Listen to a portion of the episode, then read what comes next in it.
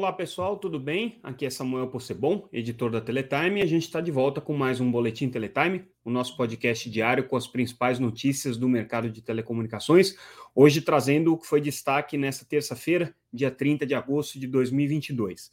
Vamos começar com a primeira notícia, é a mais importante do dia. A Anatel, em circuito deliberativo, é, julgou é, o pedido de prorrogação é, das frequências de banda A e B da TIM para nove estados é, que já estavam com esse, essas frequências é, em processo de vencimento é, e aprovou essa, esse pedido. Isso é super importante para a TIM, porque são frequências ainda é, extremamente relevantes para a operadora, que é, já tem um período aí de, de autorização muito longo, né? Foram 30 anos aí de, de autorização, períodos de dois períodos de 15 anos, pelos quais a TIM pôde usufruir dessas frequências. São frequências fundamentais para o serviço de telefonia, mas também para o serviço de banda larga.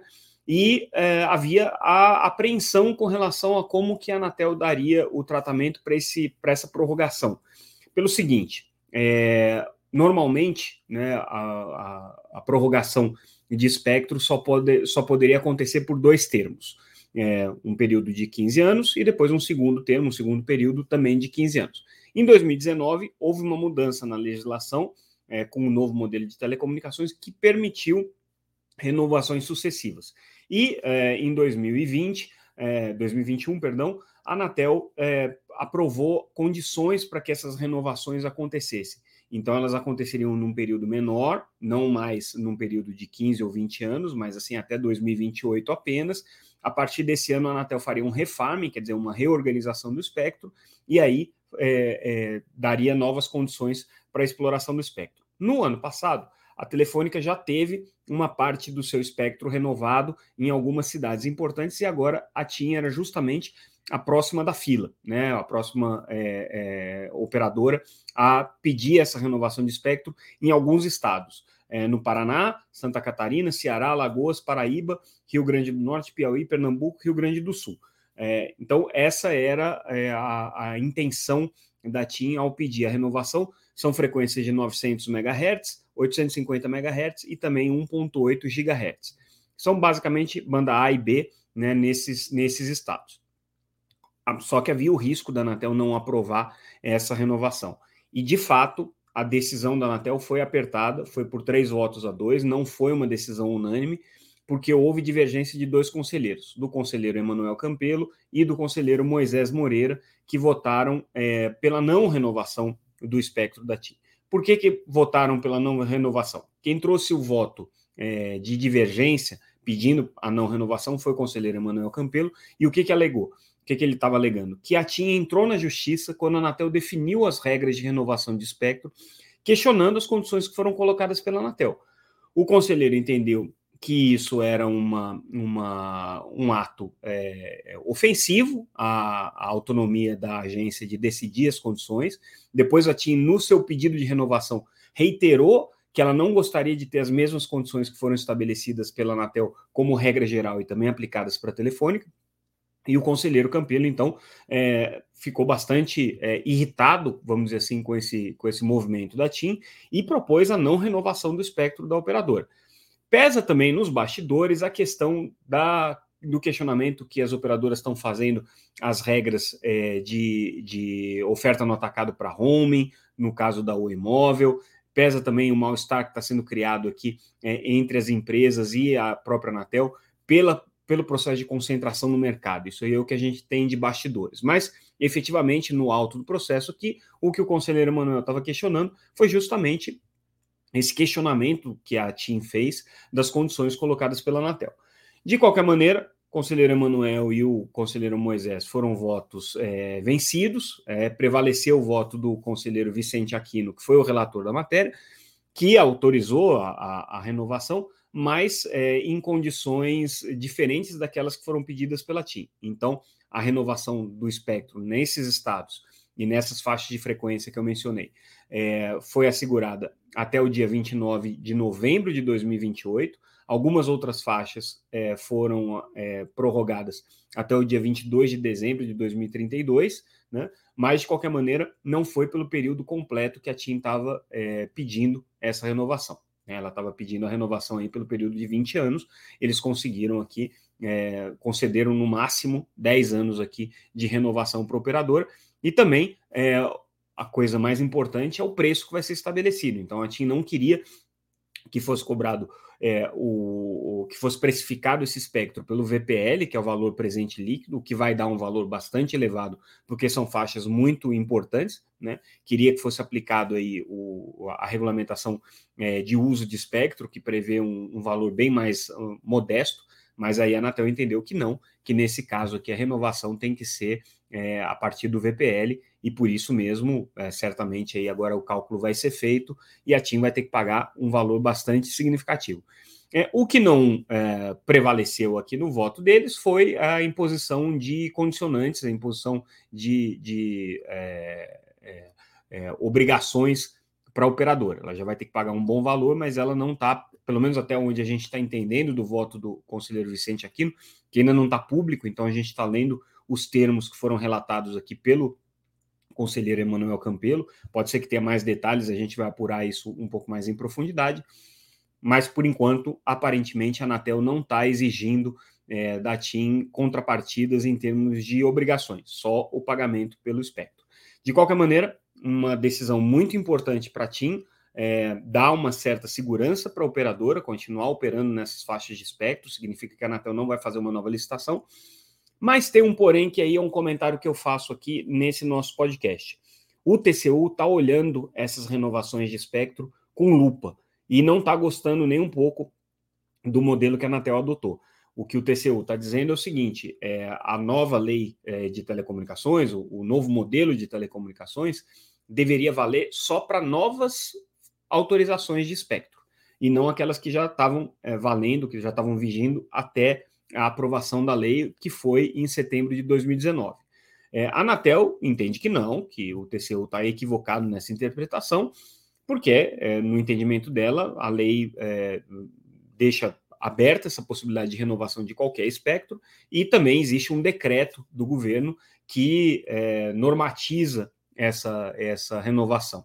Então a Anatel está se baseando nesses dois instrumentos, dizendo que não cabe a ela fazer julgamento sobre a legalidade de nenhuma lei. Ela tem que cumprir, ela tem toda a razão nisso. Mas existe, de fato, esse processo no TCU, que já está correndo com relação à renovação de espectro da, da Vivo, que aconteceu no ano passado, e agora, no caso da TIM, certamente vai engrossar essa análise. Então, é uma questão aí que a gente tem que ficar bem de olho, porque pode ainda ter consequências importantes. Mudando de é, notícia, agora a gente vai falar um pouco sobre é, proteção de dados pessoais no contexto das empresas de telecomunicações. E hoje as operadoras, lideradas ali pela Conexis, que é a associação que congrega as principais operadoras de telecomunicações, lançou um código de boas práticas de proteção de dados em telecom. Na verdade, o que é esse código? É um compilado das práticas que já vem, sido, já vem sendo é, exercidas pelas operadoras de telecomunicações, pelos DPOs, né, os departamentos de proteção é, de dados é, das empresas. Isso aí foi compilado num documento que funciona como uma espécie de autorregulamentação do setor nesse aspecto com grandes elogios aqui da Anatel, grandes elogios da ANPD, que é a Autoridade Nacional de Proteção de Dados, indicando que o caminho da autorregulamentação é o, o melhor, o melhor, é, o melhor caminho para essa questão, né? e uma iniciativa importante aí que a Conexis tomou de é, consolidar toda essa esse conhecimento que já foi construído entre as operadoras de telecomunicações como um guia de boas práticas aí na questão de proteção de dados. Lembrando que as empresas de telecomunicações gerenciam bilhões de dados é, de seus usuários, é, são dados em muitos casos sensíveis, é, são operadoras que são é, bases de dados que são muito visadas, né? Existem episódios aí de é, é, vazamentos de dados, de vazamentos de dados pessoais de clientes e tudo mais. Então, é um setor crítico no que diz respeito à proteção de dados pessoais, e aí essa iniciativa de criar um código de conduta ajuda certamente é, as operadoras a se organizarem nessa questão. Mudando novamente de assunto, agora a gente fala sobre ICMS e hoje o STF, o Supremo Tribunal Federal, declarou inconstitucionalidade de cinco leis é, estaduais que tratavam de alíquotas de ICMS. Eram legislações que previam é, alíquotas maiores de ICMS do que outros é, é, serviços. E aí o que o STF é, avaliou, e essas legislações são antigas, tá? São legislações aí, algumas delas da década de 90 ainda, então não é, é nada relacionado à redução de ICMS que aconteceu agora, processo que já estavam correndo. Mas o que o STF avaliou é que, por serem, novamente, serviços essenciais, os serviços de comunicação não podem ser taxados é, além dos serviços ordinários, vamos dizer assim. Então, não pode ter uma tributação superior aos outros é, é, serviços e mercadorias que são é, objeto aí da, da, tributação pelo ICMS. Mas, uma vez, uma vitória do setor na, na questão do, do da, da, tributação, né? Então, é, um ponto importante, e é, destacando que os estados que tiveram a lei gongada pelo STF foram Pará, Tocantins, Minas Gerais, Rondônia e Goiás. Tá? Então, esses aí foram os estados em que o Supremo entendeu que as leis eram é, inconstitucionais. Aí hoje, outra notícia que a gente traz, o PROCON de São Paulo notificando a Claro, a Vivo, a TIM e, curiosamente, até a Oi, com explicações sobre a oferta de 5G. É, eles estão pedindo vários detalhes, o que está sendo feito para implementar, quais as características dos planos, o que, que, vai acontecer se o usuário estiver numa área fora da cobertura de 5G, é, se tem franquia, se não tem franquia, como que incide é, é, é a tributação de dados em cima disso, a, a, a, cobrança de dados em cima disso, enfim, pedem ali um monte de detalhes, mas parece ser, quando você olha pelo menos os termos ali do que está sendo solicitado, parece ser um, uma, uma, um, um, pedido de informação absolutamente sem embasamento, tá? Porque, primeiro, pelo fato de estar tá questionando a Oi, que acabou de ter essa operação móvel vendida, ok? Do ponto de vista do PROCON, ainda existem clientes que são é, vinculados à Oi, apesar de não ser mais uma operadora é, formalmente estabelecida, né? A marca ainda está vigente, alguns planos ainda estão vigentes, mas eles já são clientes aí de outras operadoras, claro, Tim Vivo, compraram a Oi Móvel. Né? Depois que assim, um monte de pedido genérico que é, quando a gente começa a olhar, as operadoras vão responder de maneira geral, não dá para entender muito onde é que o PROCON está querendo chegar. Mas certamente é, o questionamento vai ser se as operadoras estão é, mantendo condições razoáveis e isonômicas de oferta de 5G para os clientes que já vinham dos planos de 4G. Então, aqui deve ser o questionamento que o PROCON está é, querendo fazer no final das contas. Mas é, não tem nada grave, tá? não tem nenhuma multa, nenhuma é, investigação, nenhuma determinação. Por enquanto, é só pedido de informações aqui para as operadoras. Tá? E aí a gente finaliza o nosso boletim de hoje com informações sobre o programa Digitaliza Brasil, que é o programa para digitalização dos, das emissoras de TV é, que são geridas pelas prefeituras municipais.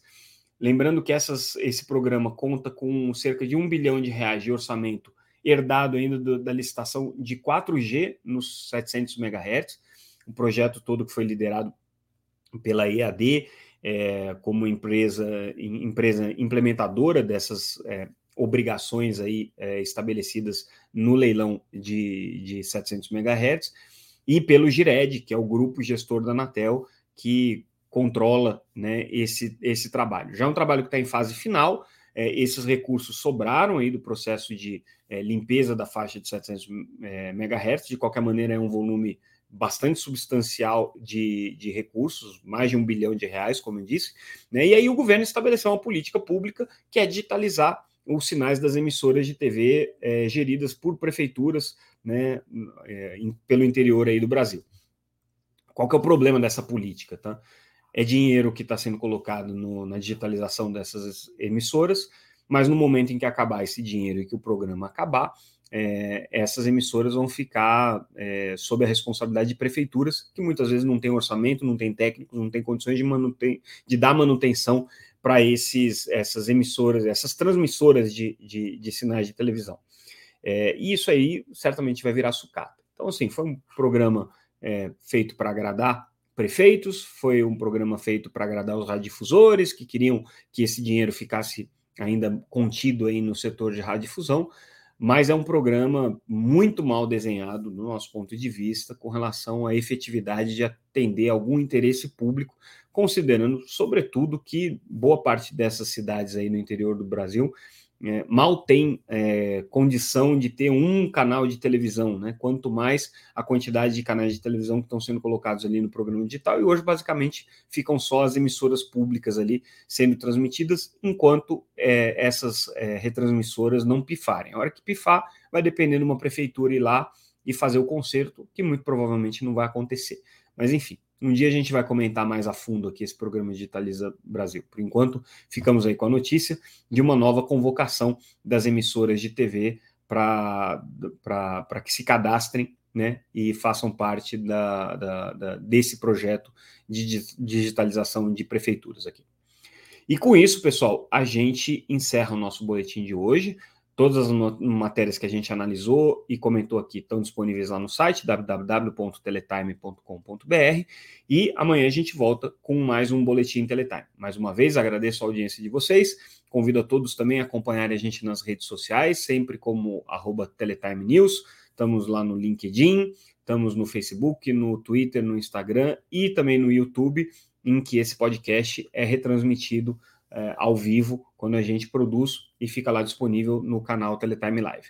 Então, é, todos convidados aí a seguir a gente nas redes sociais. Amanhã a gente volta com mais um Boletim Teletime. Obrigado, pessoal. Boa noite. Até mais.